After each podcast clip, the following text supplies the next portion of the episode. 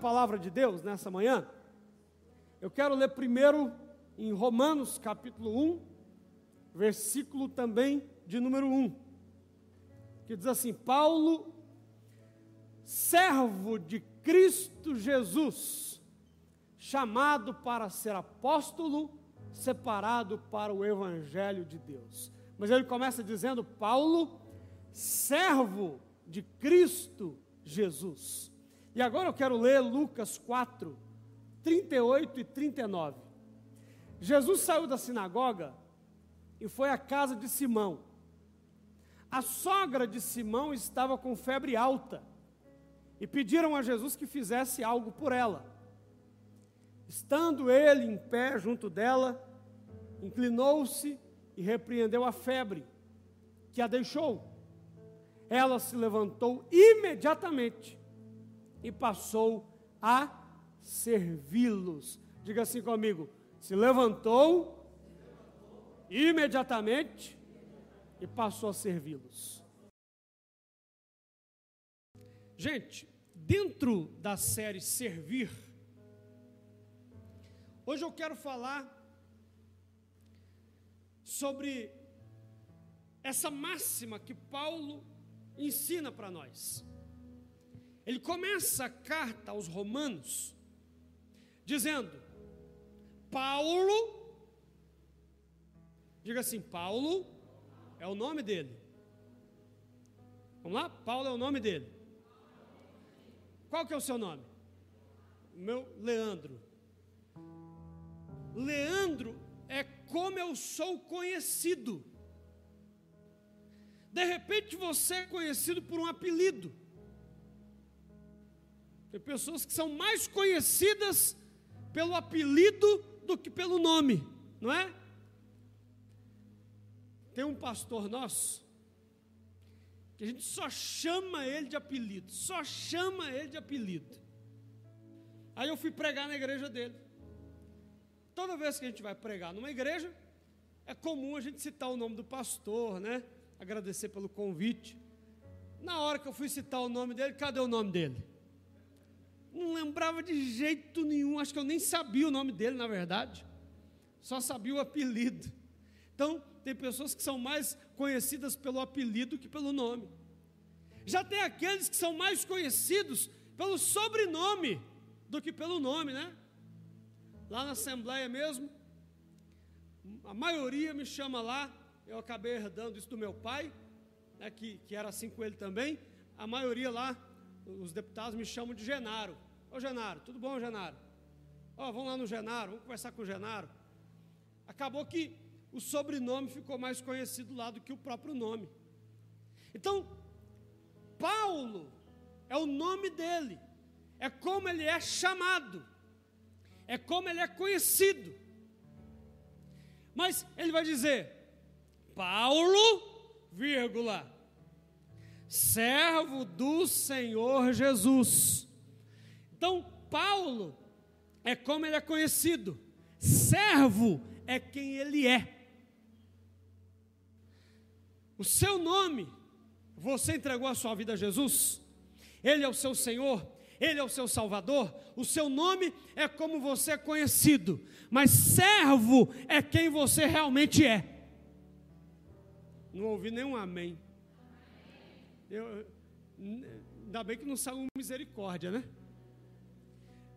Roger, na verdade, Roger é, é abreviatura, né? Hã? Não, mas o seu nome é Roger mesmo. Hã? Ah, tá vendo? Você é conhecido pelo sobrenome. Tá vendo? O Roger é, é o sobrenome dele que, que é mais famoso que o primeiro nome. Então, esse é o, o nome pelo qual você é chamado, mas você é servo. Aí na sequência do texto, Paulo fala, ó, ele começa falando o nome dele, depois ele fala quem ele é, servo, e depois ele fala o título, o carro que ele ocupava, né? Ele fala assim: chamado para ser apóstolo. A gente costuma dizer assim: é, eu estou, eu estou como pastor nessa igreja. Eu estou, lá na Assembleia a gente fala muito assim, eu estou aqui nessa casa como deputado, estou. Porque na, na verdade, deputado não é algo que eu sou, é algo que eu estou. Pastor titular da igreja quadrangular do Cidade Nova não é algo que eu sou, é algo que eu estou. Porque hoje eu estou, amanhã pode ser outro. Quem entende isso aí, diga amém. Então Paulo começa falando: Meu nome é Paulo, o que eu sou, servo, e o que eu estou no momento exercendo na igreja é a função de apóstolo. Então, olha só, três coisas. Seu nome é como você é chamado, conhecido. Você está diácono, diaconisa. Você está auxiliar aqui nesta igreja. Você está presidente de um grupo missionário. Você está é, hoje ministrando no louvor. Mas você é servo. Eu sou servo. Escute, se eu amanhã for pastor dessa igreja ou não, eu continuo servo. Se você que é presidente de grupo, amanhã for presidente ou não, você é servo, porque servo não é uma função momentânea, servo é a nossa essência, é quem eu sou de verdade.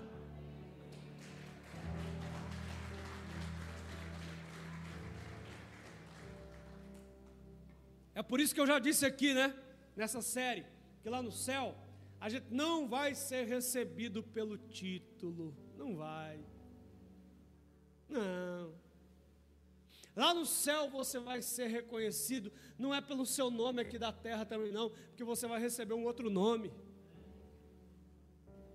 Lá no céu nós vamos ser recebidos por aquilo que nós somos, servo bom e fiel entre para o gozo do seu Senhor.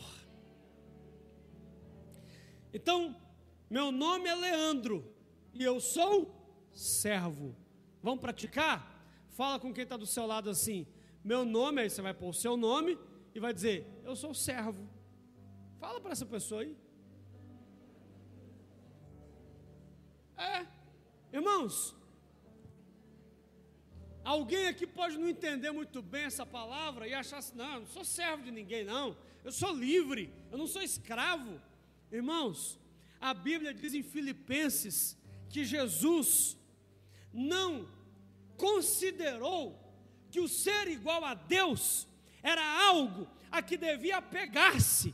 Antes, esvaziou-se a si mesmo e veio em forma humana e se tornou servo o próprio Jesus, ele, ele não ficou apegado a nada, ele se esvaziou, ele veio e ele se tornou um servo. Então, se o próprio Deus veio ao mundo como servo, quem sou eu para dizer que eu não sou servo? Eu sou servo, sou servo na igreja, sou servo no meu trabalho, sou servo em casa. Eu sirvo onde eu estou. Não, não, tem a ver com função, com cargo, isso tem a ver com a minha essência. Quem entende isso aí, diga amém. Isso tem a ver com a nossa essência. Vamos ver aqui. A Bíblia diz que, a, que Jesus foi fazer uma visita na casa de Pedro. E quando ele chegou na casa de Pedro, a sogra de Pedro estava com febre alta. Volta lá no texto um pouquinho. Volta lá. No versículo 38, isso. Ele foi à casa de Simão. A sogra de Simão estava com febre alta. E pediram a Jesus que fizesse algo por ela. 39. Estando ele em pé junto dela, inclinou-se e repreendeu a febre, que a deixou. Então, pode deixar essa tela aí por enquanto. Ela estava doente. A sogra de Pedro estava doente, deitada. Quem está deitado não está fazendo nada, é ou não é verdade? Quem está deitado está trabalhando? Não. Quem está deitado está envolvido em algum projeto? Quem está deitado, no máximo, está sonhando. No máximo, está sonhando. Quem está deitado está servindo? Não. Então ela estava deitada. Por que, que ela estava deitada? Porque ela estava doente. Eu espero que você esteja pegando aí o que Deus está falando com a gente hoje. Por que, que tem pessoas indiferentes na igreja? Por que, que tem pessoas que escutam uma palavra como essa e até pensam assim: ah, não, eu não sou servo, não. Que história é essa? Porque há pessoas que estão doentes. Há pessoas que estão doentes. Quem está doente não consegue servir. Gente doente não serve. Então é por isso nós precisamos de cura para poder servir. Eu preciso de cura para poder servir. Você precisa de cura para poder servir. A igreja é um ambiente de pessoas, de seres humanos. E onde há pessoas, seres humanos, há decepções, há frustrações. Onde há pessoas, seres humanos, há quebra de confiança, há até, inclusive, traições. Isso não é coisa de hoje, não. Eu até costumo dizer o seguinte: se você achar a igreja perfeita, se você achar a igreja perfeita, não vai para lá, senão você vai estragar a igreja. Não vai para lá, não.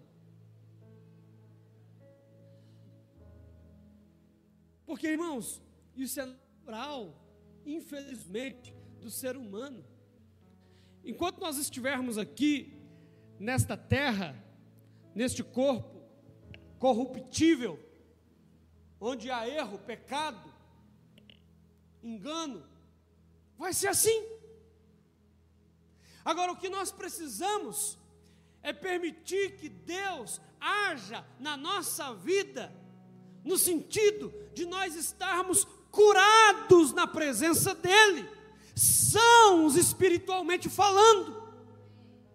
Você acha que eu nunca sofri decepção, traição, quebra de confiança? Alguém que eu achava que nunca ia me abandonar, que abandonou, alguém que eu achava que nunca ia falar mal de mim, que falou, claro, e como eu, muitos aqui. E se não aconteceu com você, vai acontecer, porque nós estamos no mundo, embora na igreja ainda vivemos no mundo, e aqui nesse mundo há pecado, há dolo, a é, é, natureza caída. Eu preciso permitir que o Espírito Santo me cure, que Ele cure a minha alma, que Ele cure a minha mente, para que eu possa continuar servindo.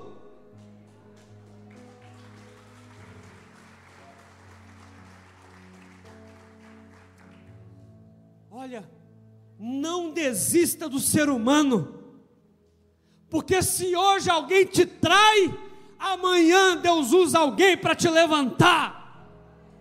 Não desista do ser humano, porque se tem aqueles que não podemos confiar, há aqueles dignos de confiança. Não desista do ser humano, porque se há aqueles que estão na igreja e não temem a Deus, há muitos que estão na igreja cheios de temor de Deus. Não desista do ser humano, porque se há um ou outro pastor que não é sério, que não é comprometido com a palavra, há muitos, a maioria na verdade, que são sérios, comprometidos com o evangelho. Não desista do ser humano. Lembre-se, de doze, um foi o traidor. sempre haverá o joio no meio do trigo. Sempre haverá o bode no meio das ovelhas. E geralmente o bode, né?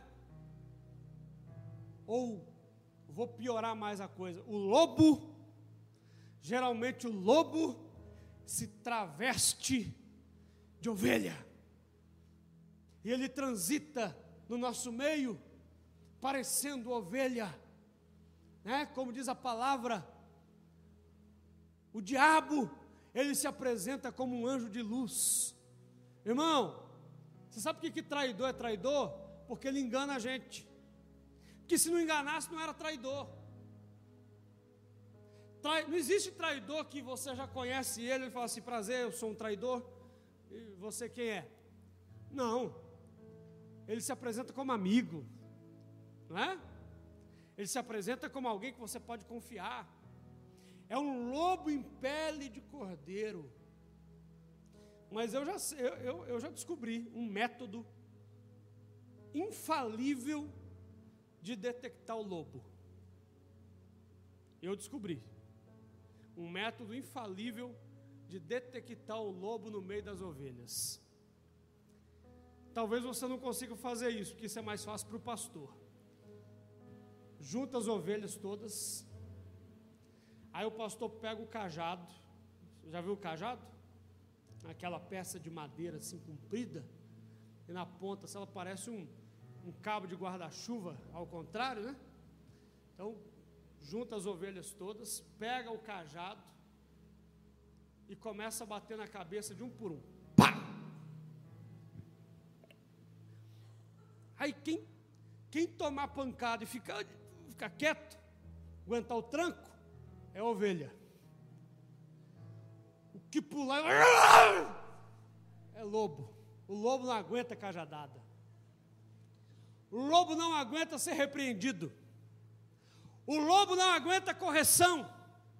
O lobo não aguenta disciplina. Toda vez que um lobo vestido de ovelha é repreendido, é corrigido, é disciplinado, ele se revela. Então você que lidera um grupo, Quer saber quem é lobo ali? Da correção, da exortação, da repreensão, da disciplina. A ovelha vai aguentar firme, porque a ovelha é assim, ela vai muda para o matadouro. Ela vai muda para o matadouro. Eu fui visitar um pastor nosso, lá em Barbacena, ele tem ovelhas, ele cria ovelhas. E ele falou assim: Você já viu uma ovelha morrer? Eu falei: Não. É impressionante. Quem aqui já viu porco morrer? Você já viu? O porco, eu até acho, deve ter um outro jeito de matar, né? Mas quando eu via o pessoal matar que eu era criança, era uma covardia, né? Pegava um, um primeiro pegava um, eu não vou falar quem da minha família que matava não, mas tinha uma pessoa específica para isso. É, então, a primeira coisa que fazia era pegava um, eu lembro que pegava uma pá, olha irmãos, é, é, tomara que tenha um outro jeito hoje, porque é muito covarde. Pegava uma pá assim, dava na cabeça do pá! Literalmente pegava a pá e dava pá. Aí, nisso o porco já caía gritando, já caía gritando e vinha, dava uma, colocava a faca nele assim, e o porco morria ali estribuchando, gritando. Porco não morre assim? Agora, diz que ovelha, diz que ovelha não dá um pio. Diz que ovelha você, você é, vai matá-la e você é, dá o golpe lá final e ela não dá um pio, ela simplesmente cai. É por isso que o texto diz que Jesus foi como ovelha muda né? Foi como ovelha muda, porque a ovelha é assim. A ovelha não reage. A ovelha aceita a disciplina. A ovelha é obediente. Então, se tem lobos no nosso meio, infelizmente sempre haverá, sempre haverá. Nós, nós não podemos deixar que isso nos fira a ponto, ah, eu não quero mais liderar, ah, eu não quero mais ir na igreja, ah, eu vou mudar de igreja. Você vai mudar de igreja, você vai ficar lá um mês, vai ser lindo, maravilhoso, fantástico, gostoso. Mas depois você vai começar a conhecer o defeito do fulano, do cicrano, do beltrano. Porque é assim em todo lugar. Quem está entendendo aí, diga amém. Quem está comigo aí, diga amém. Glória a Deus. A sogra de Pedro estava doente. O diabo quer que você e eu estejamos doentes na igreja. Mas eu quero te dizer: quem perdoa não fica doente. Diga assim comigo: quem perdoa não fica doente. Deus está te chamando para perdoar nessa manhã. Perdoar alguém que talvez nem é lobo, é uma ovelha que vacilou, é uma ovelha que pegou um caminho errado, é uma ovelha como aquela das cem ovelhas que se extraviou, que estava longe e que por isso fez alguma coisa errada libera perdão para essa pessoa, libera perdão para quem te traiu, libera perdão para quem falou mal de você. Pastor, é muito difícil, eu sei que é muito difícil, mas peça a Deus que te ajude a liberar perdão para essa pessoa, porque o perdão cura. Quando você libera perdão, você não fica doente. Quando nós guardamos rancor, irmãos, quando nós temos ódio no coração, eu sempre digo aqui na igreja: ódio é um veneno que eu tomo esperando que o outro morra. Porque o ódio que eu fico nutrindo aqui pelo outro só faz mal para mim, não afeta ele, só me afeta. Então, quando você perdoa outra pessoa, você pode pensar, mas ele não merece isso, pastor, ela não merece isso pode ele não merecer, mas você merece. Você merece não ficar doente. Você merece não carregar ódio no coração. Você merece não viver azedo de rancor. Então, você perdoa o outro, porque você não pode ficar como está. Você perdoa o outro, porque você precisa estar bem, e para isso você tem que perdoar ainda que o outro não mereça. Muitos não conseguem servir porque falta cura na sua vida. Agora eu quero terminar aqui, ó. Eu tenho ali dois minutos. Vamos lá. Quando ela foi curada, o que aconteceu? Primeira coisa, ela se levantou. Tem gente que está parada, tem gente que está deitada, tem gente que está sentada, que não está fazendo nada, que não está servindo em lugar nenhum, mas Deus está te curando e você vai se levantar. Você vai se levantar. Tem gente que está caída, desanimada, querendo largar tudo, mas Deus está te curando e você vai se levantar em nome de Jesus. Ele vai te levantar. Ela se levantou. Ela se levantou quando? Amanhã, semana que vem, mês que vem, é, é, depois do carnaval, é, segunda-feira que vem, janeiro do ano que vem? Não, ela se levantou imediatamente. Porque quando a cura vem, eu me levanto e é na hora. É na hora. Então Deus está te curando para você se levantar. Mas não é se levantar semana que vem, não. É se levantar imediatamente. E terceiro, primeiro, ela se levantou, foi na hora, e aí o que ela começou a fazer? Passou a servi-los. Porque quando alguém é curado, ele está pronto para servir. Quando alguém é curada, ela está pronta para servir. Ela estava ali inoperante, ela estava ali sem fazer nada, sem produzir nada, sem dar fruto nenhum, mas quando ela foi curada, ela se levantou imediatamente e ela começou a servir as pessoas que estavam na sua casa. Ei, esta igreja é a sua casa, é a minha casa, e Deus está te curando para você se levantar imediatamente e começar a servir as pessoas que estão aqui na sua casa, aqui na minha casa, aqui na nossa casa.